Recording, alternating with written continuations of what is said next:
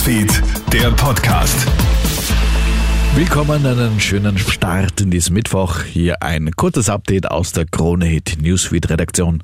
Hast du dich schon öfter mit Corona infiziert? Eine neue Analyse der AGES-Zahlen zeigt, fast 8% aller Corona-Genesenen haben bereits zwei Infektionen hinter sich und 0,18% sind sogar schon dreimal an Covid erkrankt. Auf lange Sicht werden sich wohl alle mehrmals mit Corona infizieren, sind sich Fachleute einig. Du brauchst aber keine Sorgen machen, sagt Allgemeinmediziner Wolfgang Auer. es ist unterschiedlich. An sich äh, ist so, dass eine Corona-Infektion auch Spätfolgen haben kann. Äh, letztendlich vor allem auch Omikron, das jetzt nicht so harmlos ist, wie es dargestellt wird. Äh, lebensbedrohlich ist es Gott sei Dank nicht mehr. Das heißt, wir haben bei weitem nicht mehr so viele Tote wie bei vorherigen Varianten. Weiterhin ist unklar, ob Russland in der Ukraine Chemiewaffen verwendet. Aus Mariupol mehren sich die Berichte, dass ätzende Kampfmittel eingesetzt worden sind. Soldaten sprechen von Atemnot und Nervenproblemen. Der Einsatz chemischer Kampfstoffe wird als Kriegsverbrechen angesehen.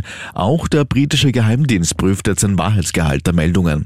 Das geht aber nur vor Ort, sagt der Militärstratege Berthold Sandner zu ATV indem man entsprechend Proben nimmt, äh, diese Proben in Labors bringt und in Laboren dann bestätigt, worum es sich tatsächlich handelt.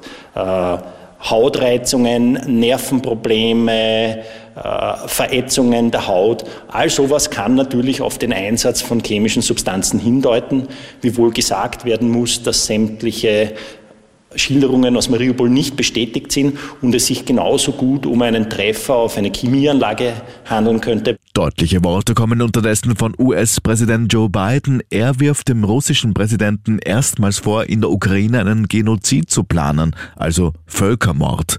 Das könnte weitreichende Konsequenzen haben, denn eine UN-Konvention sieht die anderen Staaten in der Pflicht einzugreifen, wenn es zum Genozid kommt.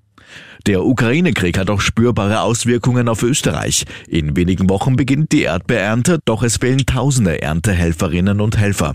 In den letzten Jahren waren zahlreiche Männer aus der Ukraine bei uns, um auszuhelfen, doch viele von ihnen dürfen wegen der Wehrpflicht nicht ausreisen. Auch für den Erdbeerbauern Andreas Hoffellner ist die Suche nach Helfern derzeit eine große Herausforderung. Er sagt zu Puls 24, Konkret fehlen uns jetzt zwölf Männer. Wir blicken derzeit eigentlich von Woche zu Woche. Äh, das haben wir eigentlich 2020 mit Corona auch schon leider erfahren müssen.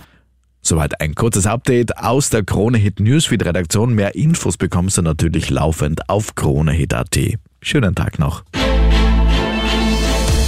Krone Hit Newsfeed, der Podcast.